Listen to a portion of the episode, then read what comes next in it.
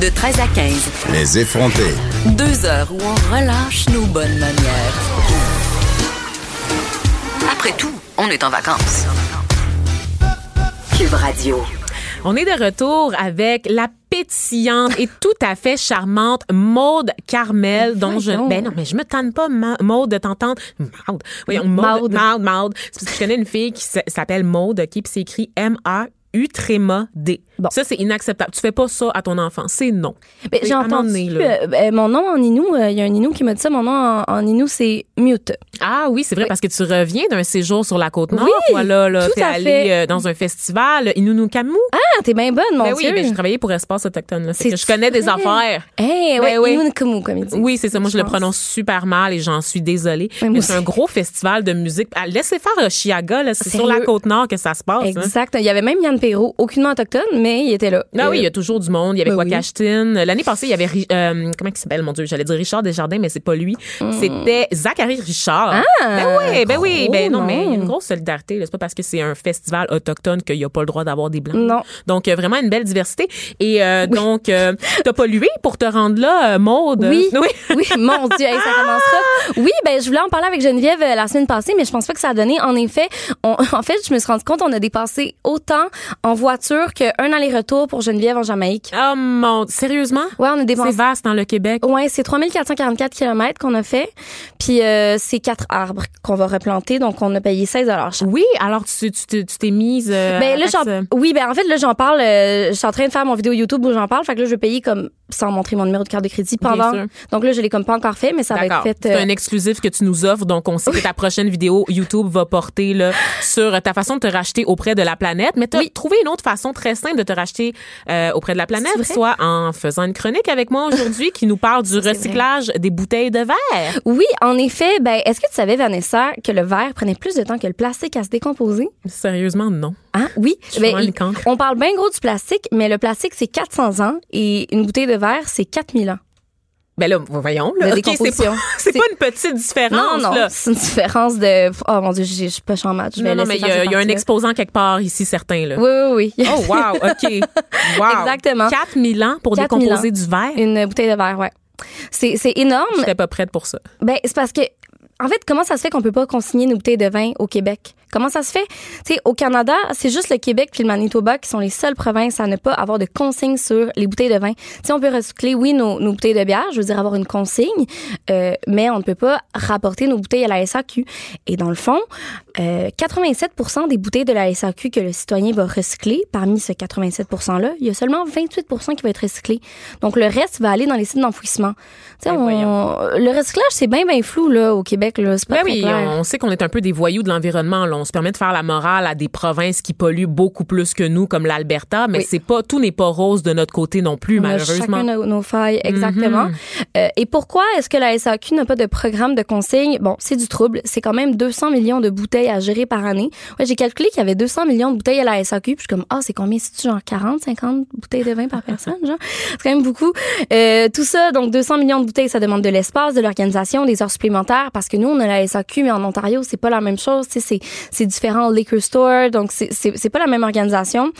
Euh, mais là, la bonne nouvelle, c'est que hier, pendant la commission parlementaire sur les enjeux du recyclage, il y a eu la PDG de la SAQ, qui s'appelle Catherine Dagenet, euh, qui a témoigné d'une possible ouverture de la part de la SAQ, seulement si euh, il ne se charge pas des consignes parce que comme je dis ils, ils peuvent pas se permettre de, de gérer 200 millions de bouteilles que ce soit de spiritueux ou de vin Mon, mon Dieu, une chance que tu es là, Maude, pour nous rappeler qu'il y a une commission en ce moment sur, sur cette Ben, chose-là, parce une- que... Et là là, et Une là là, commission on a beau manquer de nouvelles euh, cet été, euh, il y a pas personne qui rapporte là-dessus, sur ce qui s'est dit pendant cette commission-là. Et sais. pourtant, c'est notre avenir à tous. Ben oui, il y a une commission parlementaire sur les enjeux du recyclage. Puis euh, comme, on- en tout cas, j'ai vu quelques affaires passer. Il y a juste des articles sur la SAQ qui parlent, mais on parle pas du Bon, ben d'accord. Voilà, Super. on est tout à fait inclus dans le processus. Oui, oui, oui. Donc voilà. Donc ils sont prêts à offrir comme une solution pour améliorer le taux de recyclage s'ils ne s'en mêlent pas. Donc pour, pour l'instant, c'est pas trop clair. Est-ce qu'il va y avoir des points de chute de dépôt?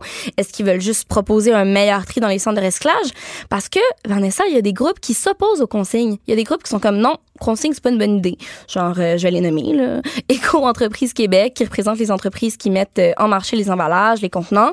Il y a aussi l'Association des marchands, des panneurs.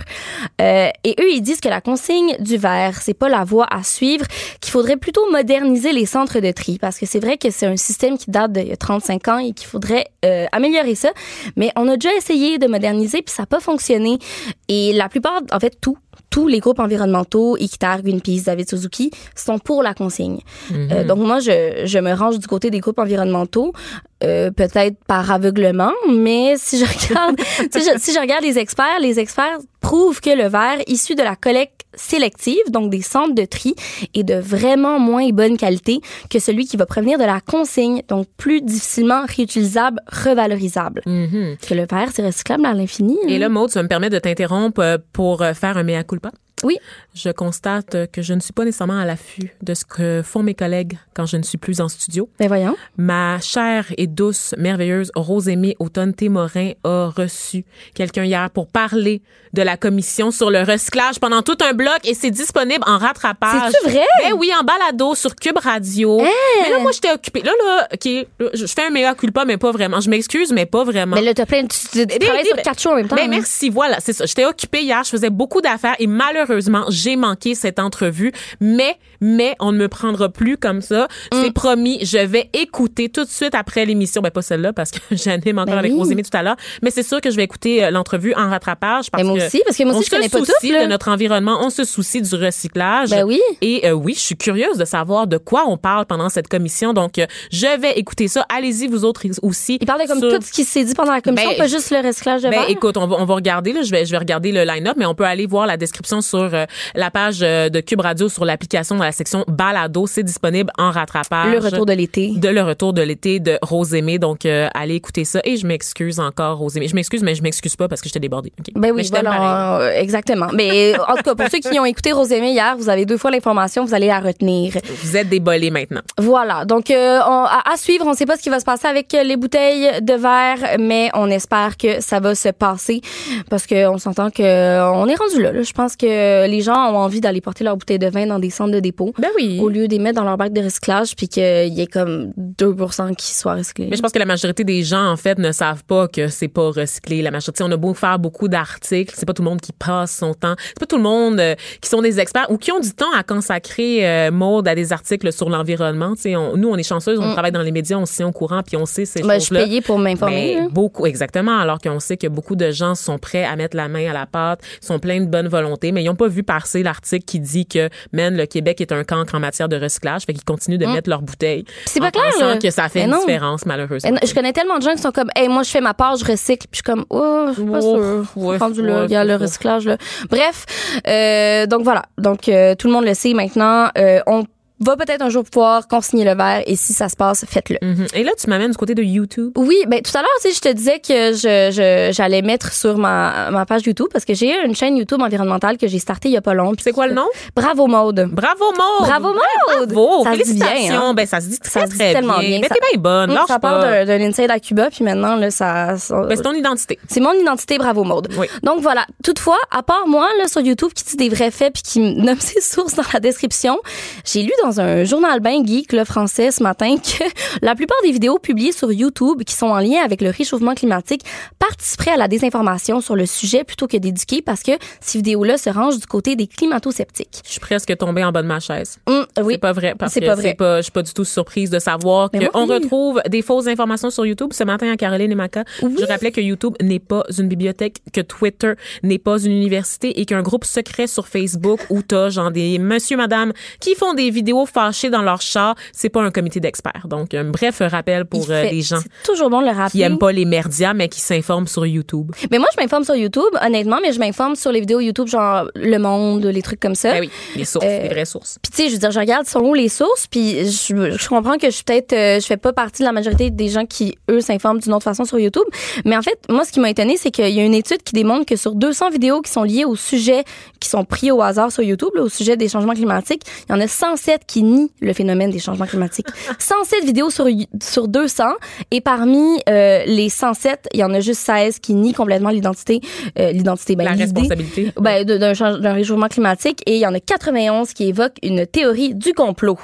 Ah, je ris, mais je, je pleure, en fait, réellement. Tu sais, ça, Ben, c'est- c'est pas possible. Ça, C'est- c'est c'est- pas. Puis le bonus qui est le fun, Vanessa, c'est que ces vidéos anti-réchauffement sont les plus visionnées de leur catégorie. Évidemment, Parce Évidemment. qu'un malheur n'arrive jamais seul. Non. Et moi, j'ai beaucoup de questions pour les gens qui remettent, euh, qui remettent l'existence euh, du réchauffement climatique, qui remettent en question aussi la responsabilité humaine. Oui, avez-vous eu des cours de géographie, ces personnes-là? Là? Euh, Avez-vous, est-ce que... loin, je pense, pour OK, eux. vous voulez pas croire les médias. Avez-vous été à l'école? Parce que c'est vraiment la base là, de ce qu'on enseigne dans un cours en géographie. Puis là, je veux pas faire du mépris de classe du tout, là. On s'entend, là. Ben, en géographie, on n'enseigne pas tant les. Ben, je dire, j'en parlais, là? Ben, ceux qui ont 50 ans aujourd'hui, euh, c'est une question de génération. Nous, on est nés dans une terre qu'on savait déjà fragile. On a évolué là-dedans, mais de changer de mentalité quand ton environnement est pas du tout là-dedans. Tu sais, par exemple, sur la côte nord, ils, ils voient pas nécessairement ils peuvent voir un peu d'érosion à certains endroits, mais la plupart de l'érosion, c'est un phénomène aussi qui est naturel, qui, Exact. qui, qui aurait, qui serait arrivé de toute façon. Eux sont loin de tout ça. Il fait froid l'hiver, sont cachés dans leur forêt. Bon, c'est extrêmement. Ben oui, ils vont euh, continuer de chauffer au mazout. Là, ils n'ont pas le choix de toute façon. Puis c'est certainement pas leur empreinte, en fait, Ouais. qui mène la, la planète à sa perte. Ben là, on essaie avec la biomasse. Là. Il y a vraiment là, le, Ah ouais, le, hein? ouais, le conseil environnemental de, de la Côte-Nord qui essaie de, de partir une campagne pour chauffer à la biomasse. Mais justement, les gens ne sont pas conscientisés, puis c'est quand même quelque chose qui est complexe. Là. Mais euh, ouais, il y a, bien des affaires intéressantes sur la Côte-Nord. C'est juste au niveau de l'agriculture, ça se passe pas beaucoup. Fait que la plupart de la bouffe est importée. Là. Bonne chance pour trouver euh, un fruit local. là. Exactement, ben c'est ça, avec du transport qui coûte excessivement cher, là, évidemment, qui camions. pollue. Puis après, la nourriture est même pas si fraîche non plus pour les habitants, donc euh, c'est vraiment pas un win-win de toute façon, ni pour eux, ni pour nous collectivement. Exactement, voilà. Euh, et justement, parlant de bouffe, je sais pas si on a le temps pour un petit deux minutes de bouffe, Vanessa. Ah, deux minutes, oui. Parfait. Ben, euh, j'ai hésité à en parler aujourd'hui, mais c'est parce que c'est la nouvelle qui ressortait le plus sur mes réseaux ce matin. Euh, c'est le fait qu'il y a le bœuf qui est banni d'une université londonienne pour sauver le climat. Puis pourquoi j'hésitais à en parler, c'est parce que ça m'impressionne pas. Wow, OK. Bravo, Maude. Ça, ça devrait pas du, être aussi du haut de ses 18 ans n'est pas impressionné Wow, par wow. des mesures 25. mises en place. Ah, d'accord, pardon.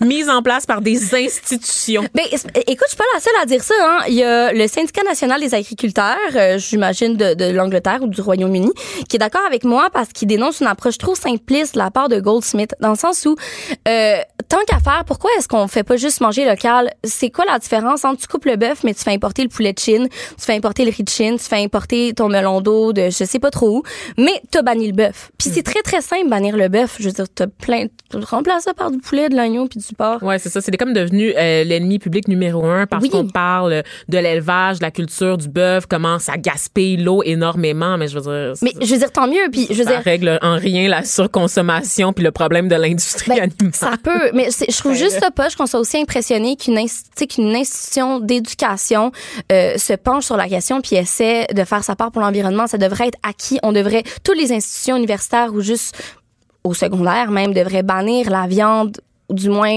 les animaux qui ont quatre pattes de, de leur euh, de leur menu. Je vois pas pourquoi c'est comme une grosse affaire. Ça devrait être acquis. Heureusement qu'il y en a un qui le fait, puis heureusement que c'est peut-être médiatisé parce qu'il y en a qui vont comprendre. Mais voilà, je, je pense qu'on est peut-être mieux de sensibiliser les gens sur l'agriculture locale puis leur montrer comment planter. Ben, euh, c'est un peu ça ma- mon point là-dessus. Puis là, on- il nous reste pas beaucoup de temps, mais je veux quand même placer ça parce que le fait de bannir le bœuf, je comprends que tu dis que ça devrait être la base. Je comprends l'idée évidemment parce que bon, les universités c'est des hauts lieux d'enseignement où est-ce qu'on remet pas la question du réchauffement climatique, où est-ce Exactement. qu'on remet pas en question la nécessité de penser à la décroissance, la cruauté, toutes les questions éthiques, morales liées à l'explo- l'exploitation des animaux. Ça, je suis d'accord avec toi.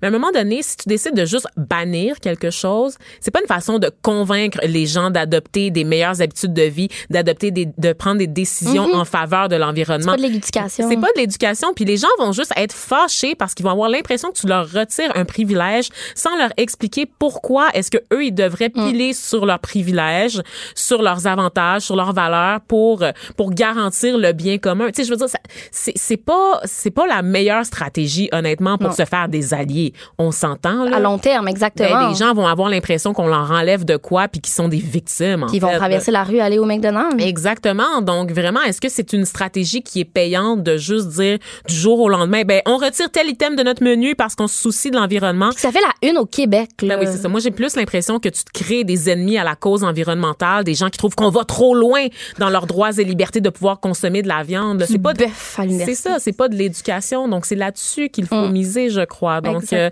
moi, je sais pas si je suis pour euh, cette mesure euh, de cette université là Ben, de Goldsmith à Londres. Je sais pas si je suis pour l'idée de, de bannir le bœuf, euh, comme tu le disais, partout dans tous les, dans toutes les institutions, les établissements d'enseignement, Ben, comme si ça oui, devait être la base. Mais il faut que ça, faut que ça vienne avec quelque chose. Ouais. Il faut que ça vienne avec une éducation. Puis je veux dire, l'agneau pollue plus que le bœuf. Ouais. Mais on le dit pas, c'est juste parce que le bœuf est devenu, tu sais, il est rendu avec le Ah dos oui, bien mais les amandes, les amandes polluent, gaspillent plus d'eau que l'élevage d'agneaux ou l'élevage Euh, de bœuf. non, quand même pas. Quand même pas? Non, bon, non, ok, le- bon, non, non, un non, gros non, sophisme. Non, non, quand même pas. Ça, ça à l'ordre par euh, pas Bravo. Maude. Exactement, non, ça pollue pas plus. Mais ça reste que c'est c'est pas l'idéal, mais euh, t'es quand même mieux de manger une poignée d'amandes qu'un kilo de bœuf. Un kilo de bœuf, là, c'est genre une famille complète qui a un aller-retour en Nouvelle-Zélande. Ah ouais, un kilo de bœuf, Mais on va pas, on va pas se leurrer, là. Moi, trois amandes, ça fait absolument rien pour mon estomac, Maude, là. Quand Ah je non. regarde, là, les affaires de kilo cardio, là, qui me disent, là, de manger quatre amandes, là, puis que je Pas devrais. quatre, là, 14 peut-être. Mais, hein. mais- mais non, parce qu'il faut pas manger trop d'amandes, c'est pas bon, sinon, pour le corps, de manger trop d'amandes, c'est pas non. Mais non, Hein, mais- non, ça baisse l'insuline, c'est super bon pour le corps. après, c'est le, le, le gras, le problème. Ah, écoute a toujours- comme- on dit tout et son contraire au niveau de la- de l'alimentation. Puis honnêtement, c'est très dur de s'y retrouver. Donc, c'est normal qu'on n'arrive pas à prendre des bonnes décisions dans ce contexte. Mais fort heureusement, il y a des ressources qui Mm. Comme existent. Bravo Monde. Et là, bravo monde. Et là, on parle pas de l'université YouTube. Non, non, Non. non. On parle de livres, hein, vu qu'on a parlé de bibliothèque tout à l'heure. Oui. On parle de recherche que vous pouvez consulter directement à la source. hein. Si vous aimez pas les merdias, là, allez directement à la source sur le site des universités. Allez, vous avez euh, accès oui. à toutes les études sans intermédiaire. Donc, à vous de faire votre propre opinion et vous allez peut-être constater que, ouais, le réchauffement climatique nous guette et que veut, veut pas, il va falloir euh, changer nos habitudes de vie d'une façon ou d'une autre. Tellement Sinon, on va frapper un mur. En fait, on l'a déjà frappé, on l'a défoncé depuis, euh, depuis très longtemps. On va tous Depuis mourir. quelques années. Voilà. Merci. Merci, Maude, Merci, pour cette Vanessa. chronique environnement. C'est toujours un plaisir de te recevoir, Charles. Et là là.